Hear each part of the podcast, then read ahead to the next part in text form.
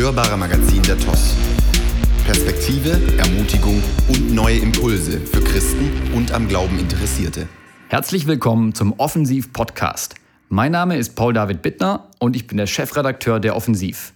Bisher ist die Offensiv nur als Printmagazin erschienen, ab jetzt auch als Podcast. Das heutige Thema ist Hingegeben Leben. Dafür haben wir Beiträge, die sich mit jugendlichen Influencern beschäftigen, Berichte aus der Mission und persönliche Lebenszeugnisse. Los geht's mit einem Beitrag von der Psychologin Caroline Honecker, die sich mit dem Begriff Hingabe beschäftigt und einen Einblick gibt, was gesunde Hingabe bedeutet und was nicht. Ein Lebensstil der Hingabe lässt sich in vielen Bereichen unseres Alltags finden. Zum Beispiel im Beruf, in Freundschaften, im familiären Miteinander, beim Sport oder auch im musikalischen Bereich. Im engeren Sinne versteht man unter Hingabe eine große innere Beteiligung sowie ein rückhaltloses sich hingeben für bzw. an jemanden, wie in der Pflege eines kranken Menschen. In der Arbeitspsychologie ist von organisationalem Commitment die Rede, wenn sich eine Person einer bestimmten Organisation hingibt und sich mit deren Werten, Zielen und Moralvorstellungen identifiziert. Dabei nimmt das Unternehmen eine große persönliche Bedeutung für den Mitarbeiter ein und stärkt das Zugehörigkeitsgefühl. Ein hohes Commitment hängt dementsprechend mit mehr Leistung, Motivation und Anwesenheit am Arbeitsplatz zusammen und fördert die Bindung sowie das soziale Miteinander im Team. Der Sozialpsychologe Van Dick fand heraus, dass diese Art von Mitarbeitern gesünder, zufriedener und weniger gestresst auf der Arbeit ist. Auch die Bibel lehrt uns viel über Hingabe. Abraham, Jakob, Josef und Mose hatten etwas gemeinsam, das ihre Persönlichkeit auszeichnete. Sie waren bereit, auf den Ruf Gottes stets mit Hineni zu antworten, was bedeutet, hier bin ich. Ohne Kompromisse lieferten sie sich dem Willen Gottes aus, selbst wenn dies bedeutete, in ein anderes Land zu ziehen oder sogar die eigene Familie zu verlassen. Jesus selbst gibt uns durch seinen Lebensstil der Demut ein klares Beispiel für praktische Hingabe. Er legte sein Leben nieder, entäußerte sich selbst und nahm Knechtsgestalt an. Philippa 2, Vers 7. Gleichzeitig entwickelte Jesus trotz der Fülle an potenziellen Aufgaben wie Heilen, Predigen und Wundertun kein Burnout, als er den kranken und verletzten Menschen um sich herum diente. Im Johannesevangelium verrät er uns sein Geheimnis. Jesus war nicht getrieben von eigenen Vorstellungen oder davon, es anderen recht machen zu müssen, er tat nur, was er den Vater tun sah. Johannes 5, Vers 19. Dasselbe Prinzip gilt auch für uns, denn Jesus sagt, meine Schafe hören meine Stimme. Johannes 10, Vers 27. Eine lebendige Gottesbeziehung und jüngerschaftlicher Gehorsam gegenüber dem Reden Gottes sind Schutz vor Überforderung und somit das Gegenteil zu einer rasanten und getriebenen Leistungsgesellschaft. Gesunde Hingabe bedeutet Ankommen und Ruhen beim himmlischen Vater, von ihm ausgerüstet zu werden und damit dienen. Vielleicht sind unsere Bemühungen gut gemeint, aber wenn die Motivation dahinter selbstbezogen ist und nicht auf der Liebesbeziehung zu Jesus basiert, laufen wir Gefahr auszubrennen. Segen Gottes liegt jedoch darin, ganz in seinen Wegen zu gehen. Unter diesem Aspekt meint Hingabe die Bereitschaft, alles zu tun, aber schlussendlich nur das Richtige. Hingabe bedeutet weiter, dass ich mich einer Sache ganz widme. Zu etwas Ja zu sagen bedeutet auch oft Nein zu etwas anderem zu sagen. Bei der Flut an Möglichkeiten in unserer Zeit besteht jedoch das Risiko, alles ein bisschen zu machen. Etwas anzufangen, sich zwischendurch um andere Dinge zu kümmern, diese wieder liegen zu lassen und weitere Aufgaben abzuarbeiten. Wir legen uns ungern auf eine bestimmte Sache fest, aus Angst, Fehler zu machen. Oft bringen wir die eigenen Ansprüche nicht mit der Realität in Einklang und werfen Dinge eher weg, als sie zu reparieren. Die Schwierigkeit ist jedoch, dass wir uns dabei nicht mit ganzer Kraft in eine bestimmte Sache investieren können, weil wir uns ablenken lassen und uns sowohl Mut als auch Entschlossenheit fehlen, Dinge zu Ende zu bringen. Hingabe ist oft harte Arbeit und erfordert zielgerichteten Einsatz für das, was man erreichen möchte. Dabei stehen weder mein Ich noch meine eigenen Bedürfnisse im Mittelpunkt, sondern der Wille Gottes. Und wenn Gott dann über eine bestimmte Sache spricht, gilt es, aktiv zu werden. Seid nicht träge in dem, was ihr tun sollt, seid brennend im Geist, dient dem Herrn. Römer 12, Vers 11. Mit ganzer Liebe, Leidenschaft und Hingabe. Offensiv. Das hörbare Magazin der TOS. Ich schwör's bei diesem Kreuz, ich töte euch. So heißt das Buch von Bruce Olson. Als Offensiv berichten wir von diesem bemerkenswerten Mann des Glaubens und was wir von ihm lernen können – viel Spaß bei dem Einblick in das Leben von Bruce Olson. Bruce Olson war ein außergewöhnlicher Missionar, der durch seine Entschlossenheit und Liebe einen ganzen Volksstamm von Indianern mitten in Kolumbien mit dem Evangelium erreichte. Seine Biografie, in der er von seinen Erlebnissen berichtet, zeigt die Hingabe und den Glauben eines Mannes, der bereit war, der Stimme Gottes bis in den Dschungel Lateinamerikas zu folgen. Sein Leben im Kurzporträt.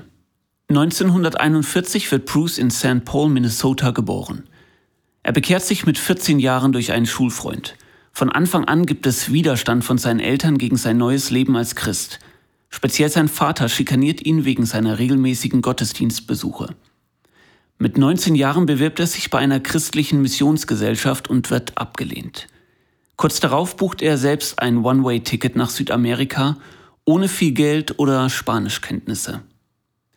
Der Start in Lateinamerika im Jahr 1962 bringt einige Herausforderungen für den 20-Jährigen und erst nach zwei Jahren erreicht er das erste Mal das Stammesgebiet der Indianergruppe, über die Gott zu ihm geredet hatte. Die Motilonen. Erste Begegnungen stellen sich für Bruce als lebensgefährlich heraus. Doch schließlich erlauben ihm die Motilonen, bei ihnen zu leben. Nach zehn Jahren ist das Gebiet transformiert. Den Dörfern wird nicht nur mit Getreideanbau und medizinischen Kenntnissen gedient, sondern vor allem lernen viele Motilonen Jesus kennen und werden gerettet. Was können wir aus dem Leben von Bruce lernen? Erstens. Gehe treu die grundlegenden Schritte als Christ. Suche dir eine Gemeinde, lies in der Bibel und bete täglich. Auch trotz Widerstand. Zweitens, lasse dein Herz von Gottes Liebe zu Menschen treffen und fange an, sie mit dem Evangelium zu erreichen. Drittens, gehe den Herausforderungen nicht aus dem Weg, die dich in die Pläne Gottes hineinbringen. Offensiv, das hörbare Magazin der TOS. Alles aufgeben und dem Ruf Gottes in ein fremdes Land folgen? Genau das hat Monika Neff getan, als sie als Missionarin der TOS-Dienste international nach Lateinamerika ging. Hört jetzt, was ihre persönliche Vision ist. Ich hatte ein sehr schönes Leben in der Schweiz, aber träumte eines Tages von Straßenkindern in Bolivien. Das ließ mich nicht mehr los. Deshalb verließ ich die Schweiz für immer und arbeitete in unterschiedlichen Ländern Lateinamerikas unter Straßenkindern mit. 2005 erfüllte sich mein Traum von Bolivien, als wir mit den TOS-Diensten international die Arbeit in Sucre begannen.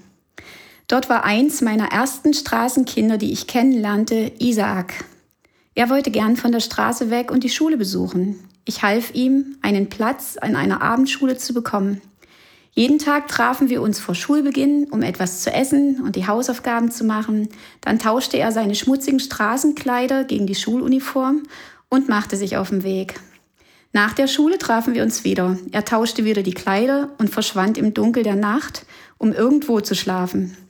Er arbeitet heute als selbstständiger Schreiner und hat als einziger seiner Familie die Schule abgeschlossen. Ich baute zuerst ein Kidshaus auf in dem Straßen- und Schuhputzerkinder essen, spielen und Hausaufgaben machen konnten und gründete später ein sogenanntes Transformatorenhaus. Dort finden Kinder wie Isaak ein Zuhause und erleben durch die Liebe Gottes Veränderung.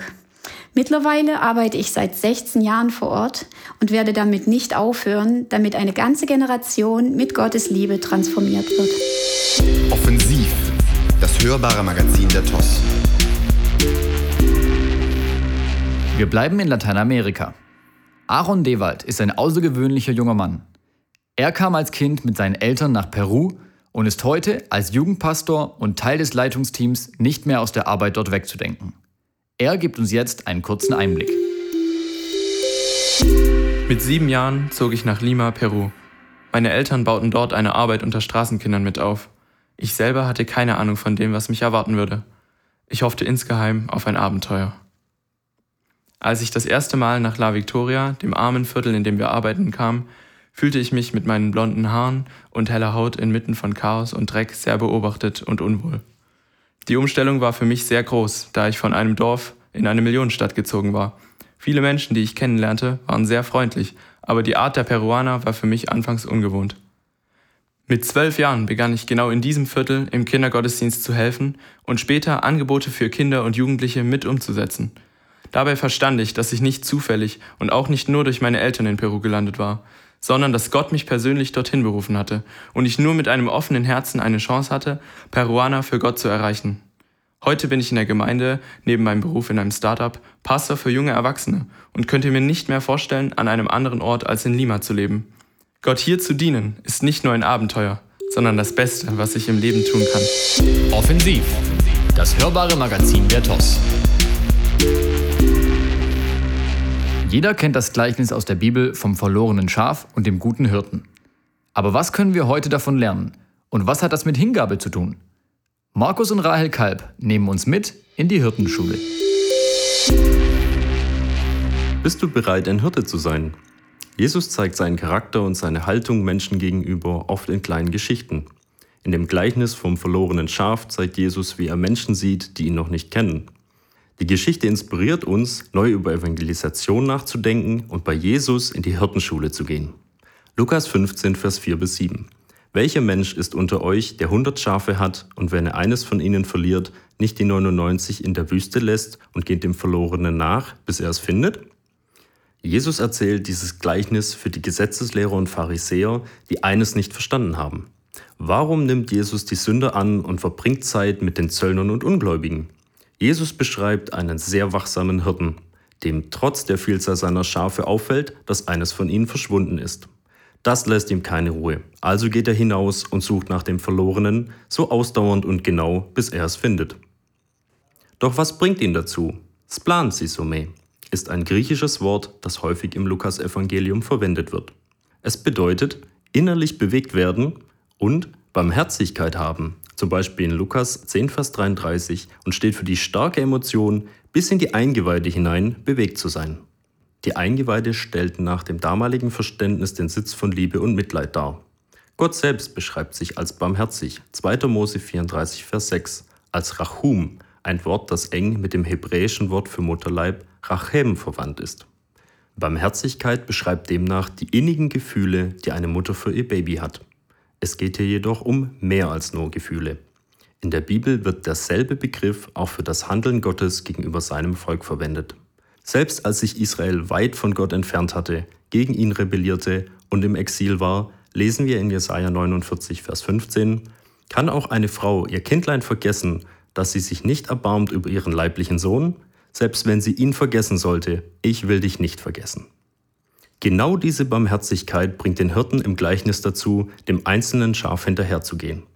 Er kann bei dem Gedanken, dass es allein in der Wildnis umherirrt, nicht gleichgültig bleiben. Jesus fordert uns heraus, es dem himmlischen Vater gleich zu tun. Darum seid barmherzig, wie auch euer Vater barmherzig ist. Lukas 6, Vers 36. Dieser Geist der Barmherzigkeit ist eine Auswirkung des Heiligen Geistes, denn er zeigt uns seine Last für Menschen und verändert Gleichgültigkeit in tiefe Betroffenheit für Verlorene. Der Hirte wartet nicht, bis das Schaf endlich von selbst im Stall auftaucht, sondern er geht los, um es zu suchen. Jesus möchte, dass seine Jünger auf ihre Mitmenschen zugehen, nicht nur auf einige wenige, sondern zu allen Völkern. Matthäus 28, Vers 19 bis 20. Wir sollten jede Gelegenheit nutzen, die gute Botschaft weiterzugeben. Häufig sieht man seinem Gegenüber nicht an, dass er oder sie innerlich auf der Suche nach Gott ist, bereit das Evangelium anzunehmen. Vor einiger Zeit entstand aus diesem Anliegen das Konzept für offene Bibeltreffen, OBTs. Mitglieder der TOS-Gemeinde fingen an, ohne Vorauswahl für all die Menschen in ihrem Umkreis zu beten, die Jesus nicht kennen, und den Heiligen Geist zu fragen, wem sie hinterhergehen sollen. So lebten frühere Kontakte wieder auf und flüchtige Beziehungen wurden persönlicher. Die Menschen hörten das Evangelium und Zeugnisse davon, wie Jesus heute noch Leben verändert. Viele zeigten Interesse an der Bibel und ließen sich zu den OBTs einladen. In den meist online durchgeführten Kursen kamen sie über grundsätzliche Glaubensthemen ins Gespräch und einige haben so bereits im letzten Jahr zu Jesus gefunden. Wie verhält sich der Hirte wohl, wenn er das verlorene Schaf schließlich findet? Ist das Schaf gleich bereit, wieder mit nach Hause zu gehen? Die Erfahrung zeigt, dass oft falsche Vorstellungen Menschen daran hindern, sich für ein Leben mit Jesus zu entscheiden. Im persönlichen Gespräch können diese Gedanken oft angesprochen werden. So besteht die Möglichkeit, falsche Gottesvorstellungen oder Vorurteile aufzudecken und richtigzustellen. Andere sind zwar christlich sozialisiert, haben aber Jesus noch nie bewusst ihr Leben anvertraut. Mit der Bekehrung wird ein offensichtlicher Herrschaftswechsel vom Reich der Finsternis in das Reich des Lichts verzogen, so wie es in Kolosser 1, Vers 13 steht. Deswegen gibt es um diese Entscheidung häufig einen regelrechten Kampf. Hier ist Gebet gefragt. Im Gleichnis heißt es, dass der Hirte das Schaf auf seine Schultern nimmt und nach Hause bringt. So kann auch die Anfangszeit mit einem Neubekehrten ein hohes Maß an Engagement erfordern. Denn nun geht es darum, wie bei einem heimgekehrten Schaf einiges an altem Dreck loszuwerden und den Hunger zu stillen. Paulus vergleicht junge Christen in 1. Korinther 3, 1 bis 2 sogar mit Säuglingen, die Milch trinken und noch keine feste Nahrung vertragen können. Sie brauchen eine sehr enge Begleitung von reiferen Christen. Drei Dinge sollten jedem Neubekehrten nach seiner Entscheidung für Jesus empfohlen werden. Erstens, das Wort Gottes täglich zu lesen und zum Beispiel mit dem Johannesevangelium zu starten. Zweitens, jeden Tag mit Jesus im Gebet wie mit einem Freund zu sprechen. Drittens, ein Leben in einer neuen Gemeinschaft der Gemeinde zu führen. Der letzte Punkt ist oft entscheidend. Nur in der Gemeinde werden Christen ausreichend versorgt, ernährt und verarztet. Niemals sollte ein Hirte die Schafe nur zu sich selbst führen, sondern mit der Gemeinde, deren Pastoren oder Leitern sowie anderen Christen bekannt machen. An diesem Ort kann auch der Hirte selbst ein Jünger sein, der lernt, wie man mit neuen Schafen umgeht. Eine seelsorgerliche Begleitung, in der der Neubekehrte seine Sünden bekennen kann und Vergebung und Heilung erlebt, ist sehr wichtig. So entsteht ein sicheres Fundament für ein stabiles Christsein. Am Ende des Gleichnisses lesen wir, dass Freude im Himmel sein wird über jeden Sünder, der Buße tut. Wer das schon einmal erlebt hat, weiß, dass der Hirte selbst an dieser Freude den größten Anteil hat. Offensiv, das hörbare Magazin der TOS. Wenn dir gefällt, was du hörst, dann vergiss nicht, den Podcast zu abonnieren, damit du keine Folge mehr verpasst. Und lass uns gerne eine positive Bewertung da, damit noch mehr von diesem Podcast erfahren. Übrigens, das Printmagazin kannst du kostenlos bestellen unter tos.info/offensiv. Und natürlich freuen wir uns über euer Feedback, Anregungen und Kritik. Schreibt uns gerne an offensiv@tos.info. Im nächsten Beitrag berichtet uns Lisa Kötzer von ihren Erfahrungen aus der Jugendarbeit der TOS-Gemeinde. Was das Ganze mit Influencern zu tun hat, erfährst du jetzt. Gott hat jungen Menschen Autorität gegeben und will sie vollmächtig gebrauchen. 1. Samuel 17, Vers 42 berichtet, dass David schön und vor allem jung war, als er Goliath den Kampf ansagte. Das verächtliche Lächeln in den Gesichtern der Philister verwandelte sich in Angst und Schrecken, als sie mit ansehen mussten, wie ihr stärkster Krieger kopflos am Boden lag. Später wurde David König über Israel und beeinflusste somit das ganze Land und seine Einwohner. An anderer Stelle ermuntert Gott Jeremia, sage nicht, ich bin zu jung. Niemand sollte die Berufung und Autorität von Jugendlichen unterschätzen, denn auch heute haben sie das Potenzial, eine ganze Generation zu verändern und zu beeinflussen. Wie tickt die Generation Z? Gott gab nicht nur David und Jeremia Autorität und Vollmacht, sondern möchte auch heute die jungen Menschen zu Salz und Licht in ihrem Umfeld machen. Beschäftigt man sich damit, was Jugendliche prägt, stößt man auf Influencer, wie der Name sagt, handelt es sich um Menschen, die andere Personen beeinflussen und das mit enormem Erfolg. Auf Plattformen wie YouTube oder Instagram prägen sie in puncto Sport, Beauty oder Lifestyle Millionen von Menschen. Wer sind die Jugendlichen von heute? Die Generation Z schließt all diejenigen ein, die um die Jahrtausendwende geboren wurden. Während die vorherige Generation von MP3-Playern, CDs, E-Mails, Handys und Fernsehprogrammen umgeben war, wird die heutige Jugend täglich von WhatsApp, Instagram, Netflix, Spotify und YouTube geprägt. Selbstverständlich alles als App auf dem eigenen Smartphone. Aufgrund der Pandemie hat die Internetnutzung sogar noch zugenommen.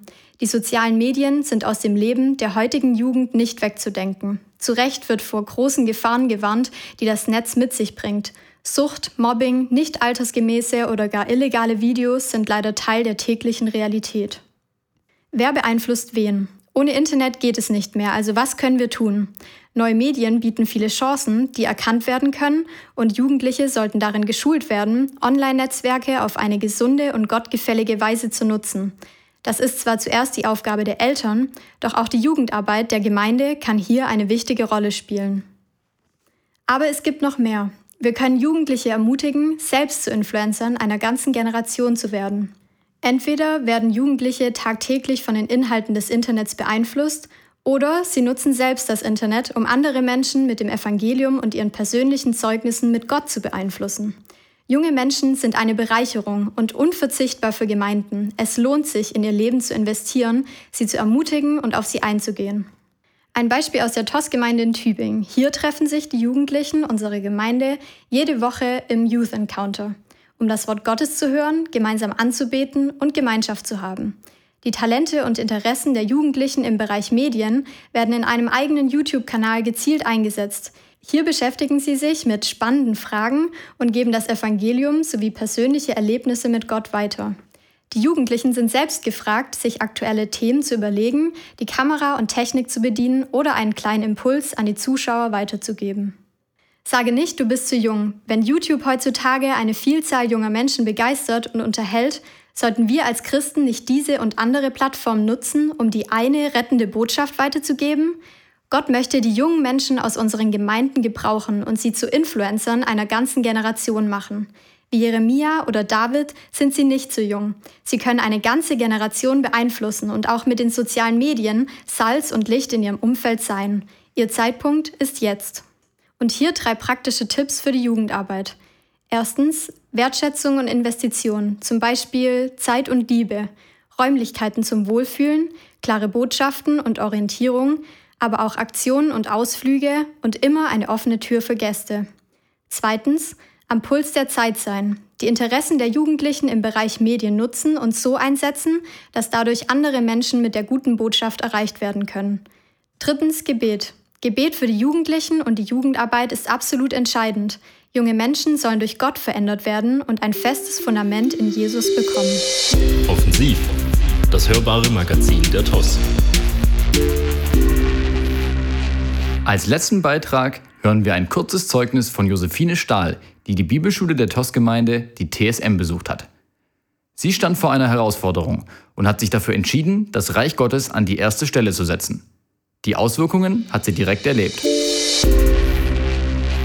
Letztes Jahr habe ich mein Studium in internationale Literaturen abgeschlossen und kaum jemand wusste es.